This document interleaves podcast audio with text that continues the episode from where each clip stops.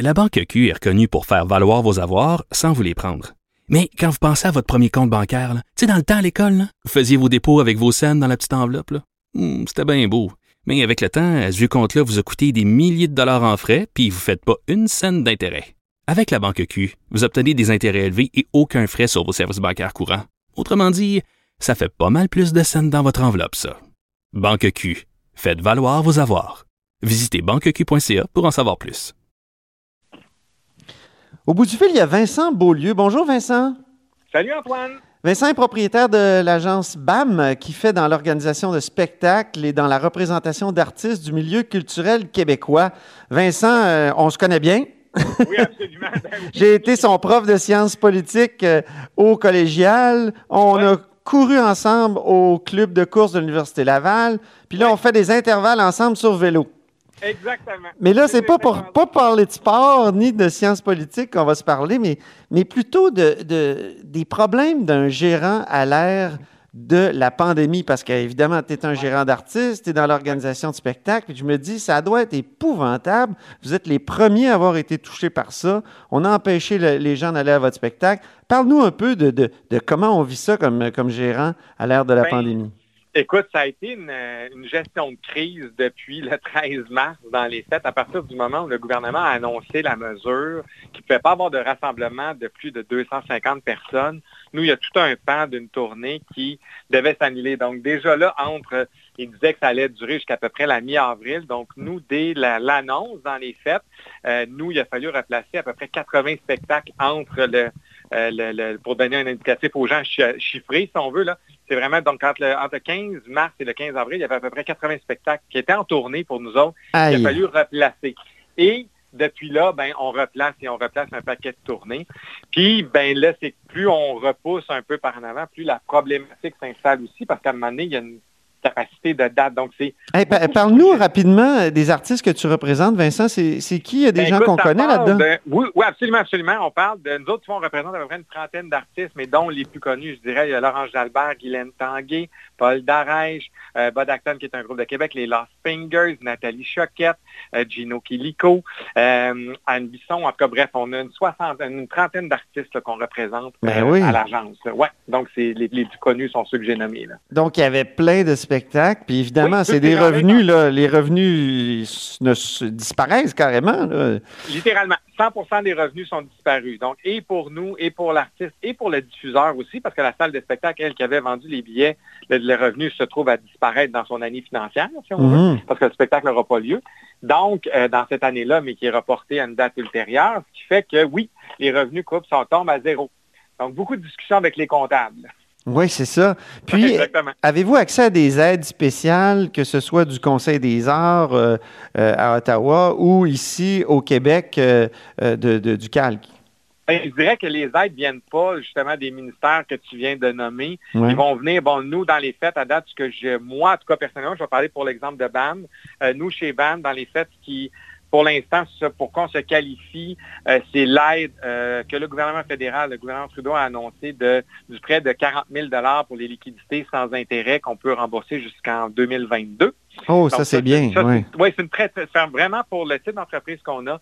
Je dois saluer cette mesure-là parce qu'en termes de liquidité, ça nous donne un, un bon coup de main. Puis il y a un certain délai donc pour le rembourser. Dans un deuxième temps, il est sans intérêt. Donc ça, c'était hyper intéressant. Et l'autre mesure qui semble être très populaire auprès, en tout cas du moins chez nous et de mes confrères, parce qu'on comprend bien qu'on a des discussions, euh, c'est le 75% euh, du salaire qui est, euh, qui est financé, dans le fond, qui est subventionné par euh, le gouvernement fédéral. Donc, c'est les deux mesures qui sont les plus, euh, qui en tout cas, bref, dans, notre, dans le cas de, mon, de, de l'agence qu'on a, puis de d'autres confrères producteurs, c'est les deux mesures qui semblent être s'appliquer le mieux à nous. Parce que tu as Mais le- plusieurs employés, Vincent.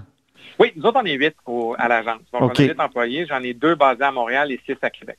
OK, donc ça te permet, ce- le 75 de garder euh, Ben, de garder employés. les gens à l'emploi. Oui, C'est ça. exactement. Puis là, euh, reporter des dates de spectacle, euh, c'est pas évident non plus, là, euh, j'imagine.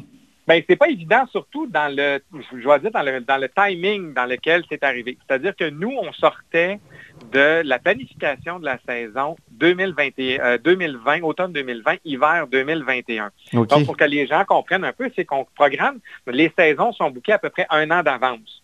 Qui fait en sorte que souvent au printemps, donc là, à partir de la mi-avril jusqu'à la mi-mai, les salles de spectacle à travers la région Québec vont annoncer leur programmation pour l'automne 20 et l'hiver 21. Donc, ces dates-là étaient pour bien des gens à 90-95% placées et devaient donc euh, être annoncées prochainement. Là, il a fallu déplacer une demi-saison, donc de la mi-mars à, à peu près au début mai, en automne. Ce qui fait que là, ça crée une congestion à l'automne. Mm-hmm. Puis là, ben, comme je dis, ça allait d'un confinement jusqu'au 4 mai. Ah, si on doit annuler l'été, là, il va y avoir une surcongestion en automne. Là, ça ne sera pas possible. Et là, ça va être le deuxième coup. C'est qu'on va devoir littéralement annuler des spectacles parce qu'il y a une capacité à un moment donné des marchés. Donc, dans le timing dans lequel c'est arrivé, fait en sorte que ça crée toute une problématique, autant pour les diffuseurs que pour nous euh, et pour les artistes, de pouvoir replacer toutes ces dates-là. Parce que c'est un timing qui n'était pas très bon. Si ben c'était arrivé six mois avant, ça aurait, été, ça aurait été plus facile parce que les saisons n'étaient pas placées. Mais là, les saisons étaient placées. Ce qui fait en sorte que là, ben, il faut jongler avec les mhm. horaires, avec les dates, avec les possibilités. Puis la capacité aussi des gens d'aller voir des spectacles. Parce qu'à un moment donné, si toi, Antoine, tu avais acheté des. Mettons, tu t'avais acheté deux, euh, une pièce de théâtre et un concert classique à l'automne, là, je que je les reporte à, à, l'automne prochain, tu les avais achetés pour le printemps, mais je les reporte à l'automne, c'est encore pas pire, c'est encore viable. Mais si tu es un abonné d'une saison de théâtre, puis ouais. quatre spectacles, puis que là, je te repousse quatre spectacles plus les quatre autres spectacles, à c'est huit spectacles dans une saison, là, tu vas peut-être dire, ben écoute, euh, ouais, ça commence à être congestionné aussi dans mon horaire. Oui. non, mais c'est vrai, on le comprend aussi, à un moment donné, l'acheteur de billets, le client, ben lui aussi, il a une capacité. Puis en ce moment, ben, je te dirais que c'est à peu près un taux à date, ce qu'on voit, c'est à peu près 50% des gens qui demandent le remboursement euh, parce qu'évidemment, les conditions financières des gens ont changé. Ben donc, euh, donc, ça crée aussi une pression sur le, cash flow des salles de spectacle et des nôtres parce qu'il faut rembourser les billets, dans le fait. Mon Dieu. Euh, là, pour le sport, le gouvernement semble avoir, semble être prêt à reculer, si je ne m'abuse. Quelle est la différence entre aller voir, aller s'entasser dans une salle de spectacle ou s'entasser dans un aréna? Je n'arrive pas à voir la différence. Est-ce que pourquoi il ne faudrait pas reculer aussi pour euh, les arts? Ben, écoute, euh, je, me pose exactement la même question. C'est dans les faits, s'ils permettaient ça, je ne vois pas pourquoi ils ne permettraient pas le spectacle.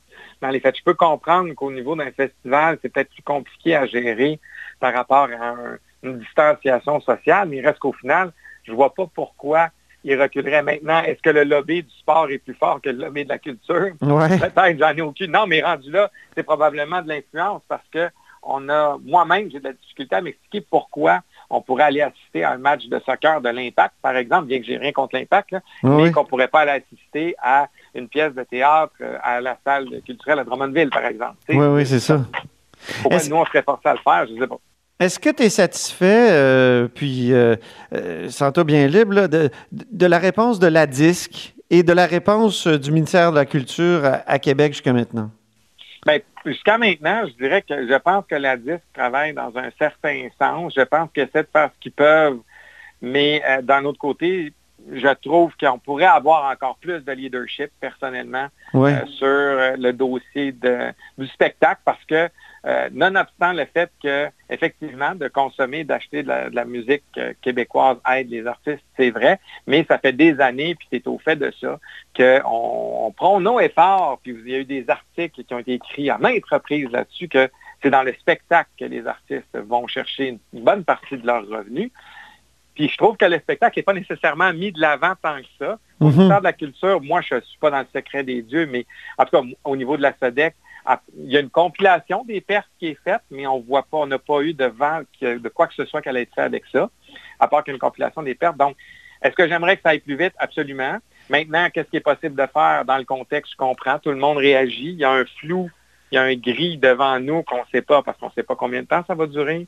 On ne sait pas bien qu'on commence à on commence à comprendre un peu plus la mécanique du gouvernemental, mais il reste qu'au final, je pense pas que ça va reprendre avant le mois de septembre. Et c'est pour les salles, bien que les salles de spectacle ils disent que c'est pas annulé encore pour l'été, parce que ça, c'est une mesure, on a eu une communication hier là-dessus. Ouais. Comme de quoi les salles de spectacle, finalement, pourraient peut-être tenir des spectacles cet été. Ah bon? Mais ben oui, mais dans les fêtes, je pense pas que ça va arriver. Non. le, côté réaliste de moi fait dans ça. est-ce que les non, non, mais dans les faits, est-ce que les gens vont vouloir aller s'entasser dans une salle? Mais j'ai entendu, moi, janvier 2021, avant qu'on on retourne au spectacle. Absolument. Ben écoute, c'est long là. Ben, c'est long, puis effectivement, tu as, des très bonnes informations. Dans les faits, moi, les discussions que j'ai avec certaines salles de spectacle, effectivement, de plus en plus, le plan de janvier 21 est sur la table. J'imagine qu'il y a beaucoup d'artistes euh, et beaucoup d'organisations dans le monde de la culture qui, vont être à risque de, faire faillite carrément. Ben, littéralement, ce qui est bien avec les artistes, par exemple, il faut encore saluer ça aussi, c'est qu'au niveau fédéral, le, fameux euh, fonds d'urgence est quand même là pour un certain temps. Est-ce qu'ils vont le prolonger pour les artistes? Parce que les artistes, dans la majeure partie des cas, ils ont droit parce que c'est des travailleurs autonomes. Ce qui fait que si les artistes ont généré plus de 5 000 de revenus, ben, ils peuvent, puis en général, dans mon cas, ils l'ont fait, donc ça va. Mais euh, c'est ça, est-ce que ces mesures-là vont perdurer dans le temps? Si elles, venaient qu'elles n'ont pas perduré, effectivement, il y a des entreprises qui vont devoir fermer leurs portes, des salles qui vont... il y a déjà des festivals qu'on sait qui ne reviendront pas. Donc, ça va avoir un impact majeur dans notre industrie. C'est sûr et Je comprends, je comprends. En tout cas, en attendant, les, artistes sont bien fins, ils relaient les, les messages du gouvernement. Oui, exactement. on en voit un peu partout. Non, mais c'est vrai, c'est un peu ce que je trouve des fois le paradoxe de ça. C'est que dans, ce contexte-là, comme on vous a là, je pense que les gens l'ont constaté, c'est qu'au final, c'est les premiers qui ont été coupés, c'est les premiers qui ont été demandés à, l'aide en disant vous, comme influenceur, aidez les gens, mais au final, on n'a toujours pas de mesure qui se dirige vers eux. Bien, l'appel est lancé, euh, Vincent Beaulieu. Mais oui. Merci beaucoup. Alors, Vincent Beaulieu est propriétaire de l'agence BAM, qui fait dans l'organisation de spectacles et dans la représentation d'artistes du milieu culturel québécois. Vous êtes à l'écoute de là-haut sur la colline.